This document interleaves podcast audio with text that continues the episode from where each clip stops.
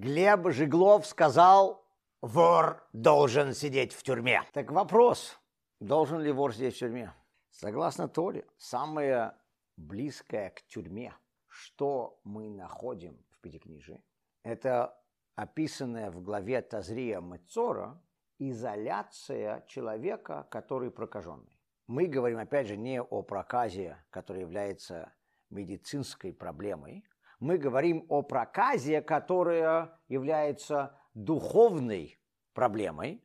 Мецора выглядела как проказа, поэтому она часто называется проказой в переводах. Но если человек просто был болен, то нужно было принимать медицинские меры, которые были необходимы. Если эти медицинские меры включали изоляцию, карантин, а мы знаем, что мы с карантином очень знакомы сейчас, то это нужно было делать. Но та изоляция, о которой говорится в недельной главе Тазрия Мецора, как наказание для человека, который поражен духовной проказой, совершенно другая. Потому что ему нужно быть не в изоляции у себя дома, ему не нужно э, стараться сторониться других людей, ему нужно находиться все время вне еврейского стана, за пределы города выйти, чтобы он там один совершенно уединенный находился, пока не придет время в процессе его духовного очищения. Это самое близкое, что мы находим в Пятикнижии о наказаниях с тем, что мы сегодня знаем как тюрьма. Также человек, который убил кого-то случайно, должен отправиться жить в изгнании, в специальных городах, которые были отведены для этих людей. Но это немножко более отдаленное от тюрьмы понятие, это больше похоже на ссылку. Почему? Потому что там люди жили в своими общинами. Там был обыкновенный город с э, экономикой и социальной жизнью, как в любом другом городе, просто были отдельные города для таких людей. Это больше похоже на ссылку. А когда Тора говорит о духовной проказе, то это уже похоже на тюрьму. Почему? Потому что человек там находится в изоляции. И мы знаем, что эта духовная проказа Мецора была результатом грехов человека. Поэтому, если человек согрешил и ему следует понести это наказание, то тогда духовная проказа Мецора влекла за собой также изоляцию и карантин, и это выглядит как что-то подобное тюрьме. Но, есть одно но. Как вы уже, наверное, поняли, когда человек был Мецора болен этой духовной проказой, ему нужно было быть в изоляции не только от всех остальных в еврейском стане, ему нужно было быть в изоляции даже от других людей, которые также больны той же духовной проказой. Вопрос, почему? Это уже не просто как тюрьма, это уже как э, карцер, solitary confinement, одиночная камера. Совсем ужасно. Мы-то скоро дойдем до waterboarding. На самом деле, понятия тюрьмы в Торе нет. Когда мы говорим о тюрьме сегодня, то даже в современных западных учебниках пишутся разные причины, почему мы вообще должны заключать преступников в тюрьмах. Некоторые называют тюрьмы исправительными колониями. Это официальное название, по-английски тоже correctional institutions. Но мы с вами хорошо знаем, что колонии это колонии, а вот насчет исправительных, да, исправлением там э, не пахнет. Там пахнет много чем.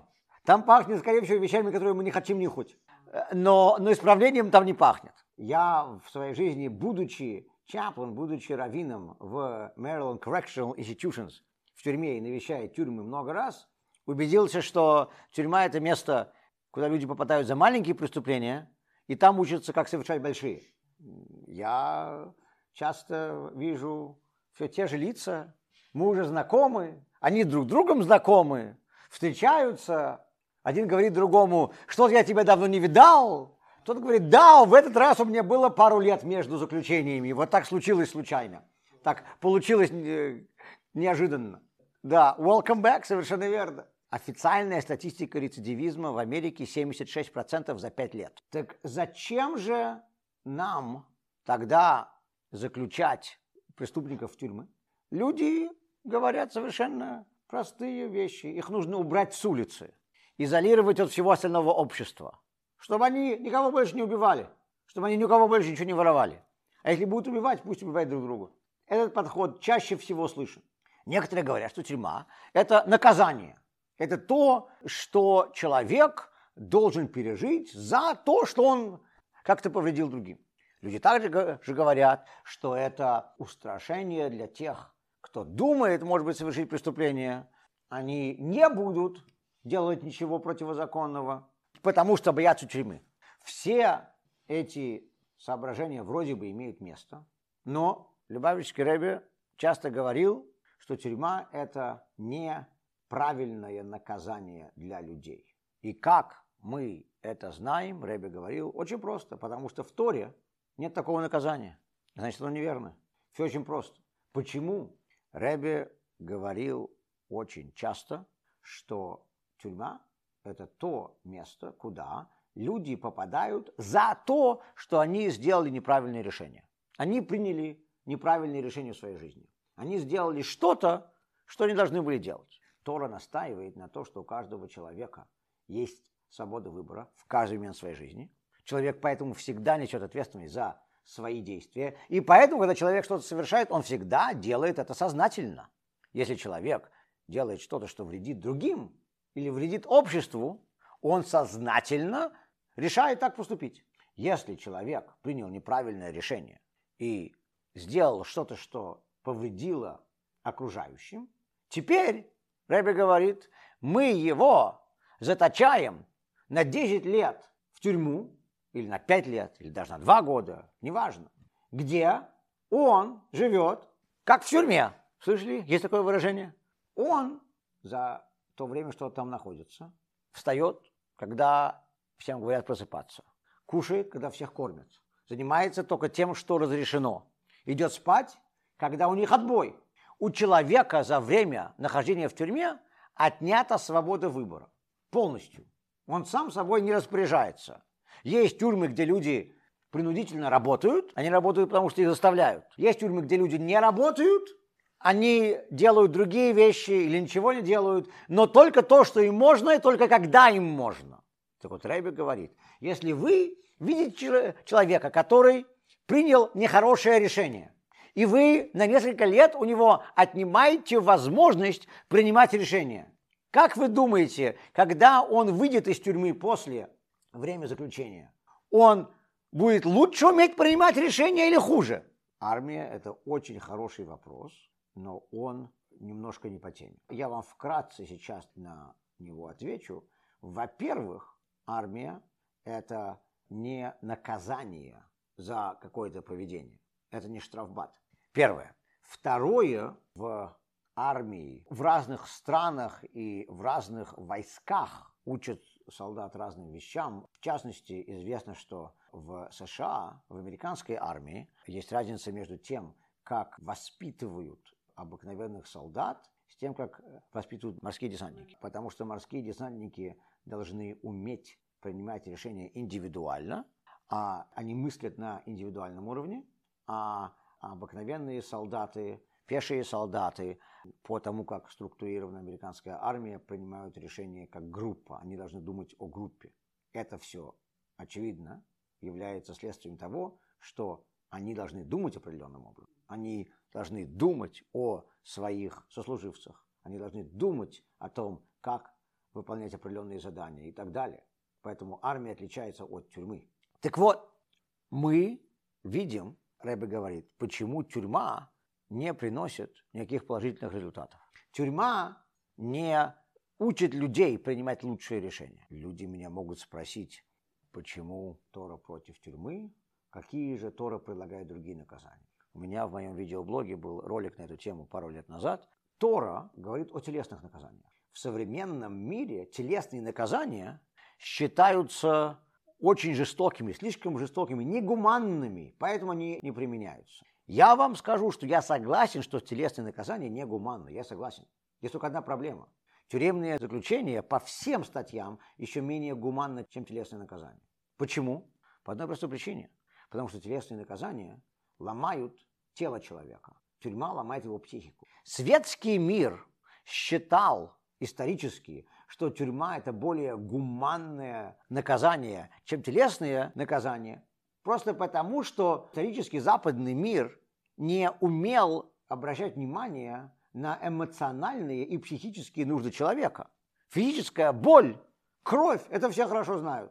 А эмоциональная боль, об этом люди вообще стали говорить только несколько десятков лет назад. И просто наша юридическая система еще не догнала то, что наука уже открыла давно, и э, для нас это очевидно. Человек может пережить физическую боль, если он эмоционально здоров. Человек не может пережить эмоциональную боль, если он физически здоров. Физическое здоровье не помогает пережить эмоциональную боль.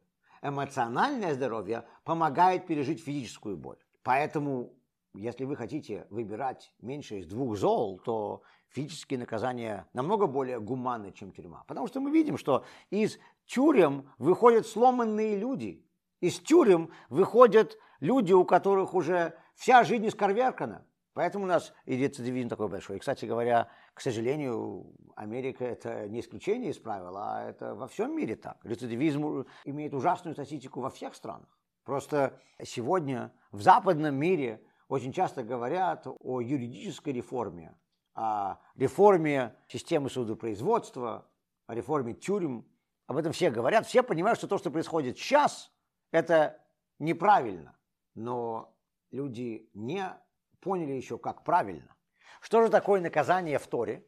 Мы знаем, что человек, который, например, был поражен этой духовной проказой Мецора, должен был быть в изоляции. Но Тора говорит нам, что его изоляция и даже сама эта духовная проказа Мецора не являются наказанием для того, чтобы ему отомстить это также не является наказанием, которое дается для того, чтобы другим не хотелось тоже грешить. Мецура также не является наказанием для того, чтобы изолировать человека от общества, чтобы он другим не вредил. Мецура, как Тора говорит нам, является наказанием, как и все наказания в Торе, которые делаются ради самого человека, для него же. Потому что изоляция помогает ему в его духовном выздоровлении. И в этом вся идея изоляции человека, который заболел духовной проказой. Кстати говоря, все наказания в Торе являются, как сказано в самой Торе, проявлением милости к тому, кого мы наказываем, даже, как ни странно, смертная казнь. Потому что когда человек совершает определенные грехи, его душа теперь настолько ущемлена тем, что она должна находиться в теле, которое совершило такое преступление. Душа не может быть запятнана, душа может быть только ущемлена. Душа все время чиста, но она находится в заточении, в теле, которое совершило такое преступление. И для этой души единственное, что мы можем сделать, это освободить ее от этого тела. И это и есть то, что Тора называет наказанием. Наказание в Торе – это исправление всегда. И Мецора именно это и демонстрирует. Интересно, что есть две главы в Пятикнижии, которые следуют одна за другой, Тазрия и Мецора, и в большинстве случаев, как и в этом году, они читаются вместе. Это главы, которые очень часто спариваются. Глава Тазрия Мецора в этом году тоже читается вместе. И Тазрия, слово Тазрия, означает и будет зачат. Это говорится о том, когда женщина рожает ребенка, тазрия. Мецора – это наказание за грех, духовная проказа. И Тора часто называет грешника, сказано, что грешник – это человек, который на каком-то уровне может быть приравнен к духовно умершему человеку. Так вот, две главы. Одна говорит о зачатии, другая говорит о духовной смерти. Как же они могут быть вместе? Как же мы можем их читать вместе? Это две противоположности. Если мы должны спаривать какие-то две главы, ну уж найдите другие, которые ближе к друг другу. А тут не только эти две главы спарены вместе, еще их названия подчеркивают их разницу. Чем же ответ? Ответ в том, что когда мы смотрим на Мецора, духовную проказу, цара, это не сам грех, это последствия или наказание греха, которое очищает человека. Наоборот, это и есть возможность для него заново родиться. Потому что на самом деле, если мы подумаем, человек, который согрешил, должен теперь нести свой грех на себе всю свою жизнь. И все. Есть известный медреш о том, как э, спросили у, э, у Торы, что должно произойти с человеком, который согрешил. Тора говорит, человек, который согрешил, должен понести наказание. Спросили у Бога, что должно быть с человеком, который согрешил. Бог сказал, человек, который согрешил, должен быть прощен. Прощение выше Торы, потому что Тора – это книга законов, преступление и наказание. Как говорят по-английски, you did the crime, do the time. Когда мы говорим о прощении, это что-то даже выше логики. Тора – это логичная книга. В Торе есть причины и следствия, преступление и наказание. Но после этого человек полностью прощен Всевышним. Это для него как будто он заново родился. Это что-то выше даже нашего понимания.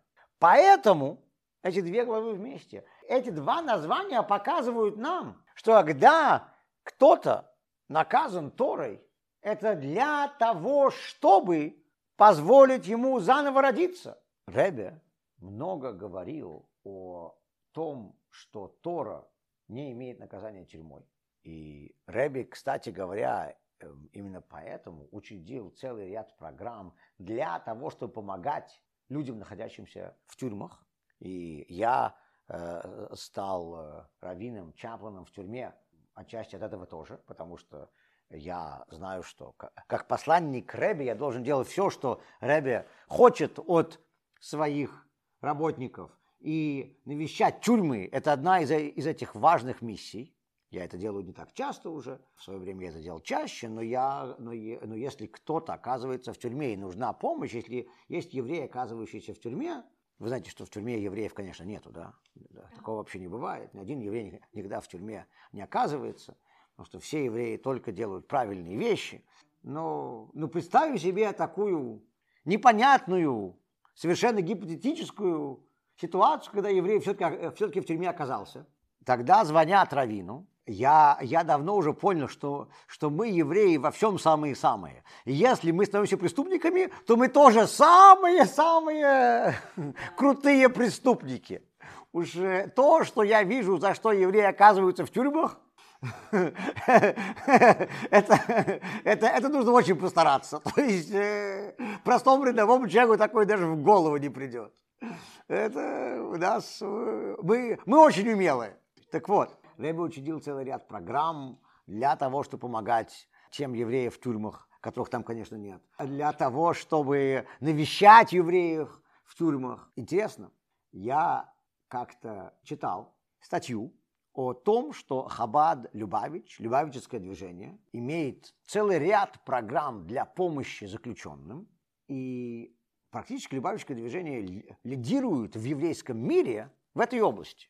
Другие течения, движения, организации не имеют такого количества программ, а может быть вообще не имеют никаких программ и не прикладывают никаких усилий для помощи заключенным. И, и эта статья в новостях объясняла это. Опять же, эта статья была написана, я не помню, евреем или не евреем, но явно не соблюдающим евреем, если это был еврей. И это был человек, который оценивал всю картину извне, и он написал совершенно логичное объяснение.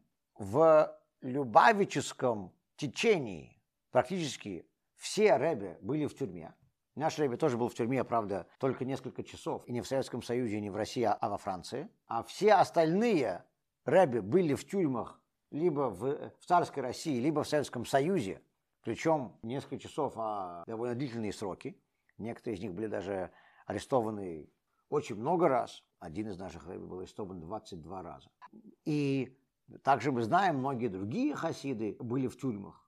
Многие друзья рэби. Отец рэби был, был арестован, сослан в ссылку в Казахстан. Так из-за всего этого, пишет автор этой, этой статьи, Любавичский рэби был инициатором э, целого ряда программ для помощи заключенным. Я читаю эту статью и думаю, ну, что, действительно из-за этого? Если это так, то, во-первых, почему именно он, почему предыдущие это не делали? Это первое. Второе, а что вы думаете, нету других еврейских лидеров, у которых знакомые родственники были в тюрьмах? Ну, как бы, объяснение выглядит слишком банальным, слишком упрощенным. Но я задумался, почему. И я думаю, что, может быть, я нашел ответ. То, что я вам сейчас скажу, это мои, мои личные домыслы, но в какой-то мере они, по крайней мере, я полагаю, имеют место. Рэби подчеркивал часто, как я сказал, что тюрьма – это место, где люди не имеют свободы выбора. Это место, где у людей от, отнята свобода выбора. И в этом, в этом Рэби говорит, есть основная проблема тюрьмы, потому что человек создан для того, чтобы принимать решения. А чтобы принимать решения, у человека должна быть свобода выбора. Человек не может быть функциональным, если у него нет свободы выбора. Но теперь, если мы посмотрим, мы сейчас с вами уже более двух тысяч лет находимся в изгнании. Что такое изгнание? Изгнание – это, по сути дела, тюрьма. Мы жили у себя дома, в земле Израиля. Сейчас мы разбросаны по всему миру, и мы находимся в чужих странах. Вы скажете, но все эти остальные страны, все континенты мира же больше, чем земля Израиля. Окей, это большая тюрьма. Человек все равно предпочитает быть у себя дома, нежели чем в большой тюрьме. Если вы скажете человеку, что ты жил, у тебя до этого была очень маленькая квартирка, коммунальная квартира, комната в коммунальной квартире, мы тебя сейчас посадим в тюрьму, у тебя камера будет больше, чем твоя коммунальная квартира, заходи. Я не думаю, что он с такой радостью побежит. Размеры не важны. Важно человек у себя дома или нет. Чем еще отличается тюрьма, Рэбби подчеркивал тем, что у человека в тюрьме нет свободы выбора. У него отнимают возможность принимать решения. Что такое изгнание? Изгнание – это состояние, в котором у нас отнята возможность очень часто принимать решения. Во-первых, потому что у нас нет храма, и мы не можем выполнять целый ряд заповедей, заповеди, связанные с храмом, землей Израиля и так далее. Это первое, почему у нас отнята свобода выбора. Но есть еще даже более глубокое понимание, что для того, чтобы принимать решения и иметь свободу выбора, человек должен иметь две опции, по крайней мере, или больше. Скажите мне, человек, выросший в нееврейской среде, еврей, он еврей, он родился евреем, он знает, что он еврей, но он не имел ни капли еврейского образования. И о иудаизме читал только в, в антисемитской литературе. Скажите мне, у такого человека есть свобода выбора соблюдать шаббат? У такого человека есть свобода выбора, может он принять решение соблюдать кошер или нет? Он не может, он не знает, что, что такое кошер. Он не знаком с этой концепцией. А вы знаете, сколько таких евреев в изгнании? Большая часть, большая часть еврейского народа из-за изгнания, в котором мы живем, не имеет никакого понятия о иудаизме. У них нет свободы выбора жить по Торе. Изгнание отняло у нас эту свободу выбора. Вот есть тюрьма. Тюрьма отнимает у тебя свободу выбора. И, кстати говоря, мы хорошо знаем, что синдром Стокгольма заставляет многих заключенных хотеть оставаться в тюрьме. Если ты хочешь где-то находиться, это еще не значит, что ты не в тюрьме. Я у тебя отниму свободу выбора. Я тебе докажу, что отсутствие свободы выбора еще даже лучше. И ты будешь хотеть здесь, здесь оставаться. Кстати говоря, э, Виктор Френкл это пишет в своей книге Man's Search for Meaning, и другие люди, я видел, упоминали, что самые тяжелые часы и дни в его жизни были не в концлагере. Вернее, не в концлагере, пока там были нацисты. Самые тяжелые дни в его жизни были в концлагере после того, как, как нацисты бросили все и убежали, потому что американские солдаты наступали. Потому что у них в концлагере была ужасная система жизни, но это была система жизни. Им давали кушать только самый мизер, который позволял им выживать. Но им давали кушать. Они знали, что еда придет в определенное время. У них были ужасные условия, но были условия. У них были невыносимые правила, но были правила. Нацисты все вдруг побросали, когда увидели, что наступают американские войска. В случае Виктора Френкеля это были американские войска, в случае других это были советские войска. И они все побросали, и вдруг они оказались на свободе, но они не знали, что теперь делать. Это, кстати, та же самая ситуация, что человек, который был в заключении, у него отняли умение принимать решения, заботиться о себе. Он не знает, как жить на свободе. И вы знаете что? Виктор Френкел пишет, что он слышал, что вот эти вот потерянные евреи в концлагере, который был уже оставлен нацистами, ходили и говорили, где же мой надзиратель? Где же тот солдат, который выдавал нам еду? Где же тот надзиратель, который давал нам отбой, подъем утром? Эти люди на секунду начали предпочитать нацистов свободе. Поэтому если человек рад тому, где он живет, рад своим условиям, это еще не, не значит, что он не в тюрьме. Вопрос в том, есть ли у человека свобода выбора. У человека, живущего сегодня в западном мире без еврейского образования, нет возможности жить по законам Торы. Нет возможности, у него нет свободы выбора жить, как полагается еврею. Вот это есть тюрьма. И это то, почему Ребе выступал против тюрем. Но есть еще одна интересная. Свобода – это не только свобода моего тела. Я уже говорил не раз, что если мы определяем свободу как возможность для человека делать все, что он хочет, то тогда нам просто нужно посадить всех на наркотики и дать всем достаточно наркотиков, чтобы они были довольны, тогда, потому что все, что люди будут хотеть, это наркотики, и у них будет достаточно наркотиков. Они будут иметь что, что, и, что им хочется, и все. Они будут считаться свободными людьми. Это не то, что, что является свободой. И, кстати говоря, это не моя идея. Джереми Бенсон и Стюарт Миллс об этом писали, даже вне еврейского мира. Свобода – это не только свобода тела, это еще свобода души. Но опять же, я должен чувствовать, что моя душа хочет. Что мое тело хочет, я знаю. Если вдруг мне пришлось сегодня пообедать вовремя, то мое тело мне тут же об этом даст знать. Вот, вот сразу. Если я сегодня слишком много, слишком усердно работаю, мое тело мне тут же об этом даст знать. Вот ни разу не было такого, чтобы тело мне об этом не напомнило. А душа? Когда мы жили в Израиле во времена храма, мы имели возможность ощущать свою душу. Люди были в унисоне со своей душой. Они чувствовали, что их душа требует что ей хочется, чему она рада, чему она не рада. Сегодня у нашей души свободы нету. У тела, может быть, она есть. Это, это тоже сомнительно. Но может быть. У души ее точно нету. Это еще один уровень, почему изгнание еврейского народа с земли Израиля является подобным заключением в тюрьме. Мы знаем, что Рэбби, как никто другой, говорил, что мы находимся прямо в преддверии прихода Машеха конца этого изгнания. Рэбби настаивал на том, что мы уже вот-вот покинем это изгнание и построим храм и приедем жить в уже отстроенную землю Израиля. Тюремное заключение заканчивается. И поэтому Рэбби подчеркивал все время, как плоха тюрьма. Нам нужно это понимать. Люди, находящиеся в тюрьме, очень часто хотят там оставаться. Рэбби, как никто другой, как ни один другой еврейский лидер в предыдущие поколения – говорил против тюрьмы, против тюремных заключений. Почему? Потому что сейчас в преддверии Машиаха Рэбе хотел подчеркнуть, что наше тюремное заключение заканчивается и насколько оно плохо. Так что, дамы и господа, давайте выходить из нашей тюрьмы и освобождать себя.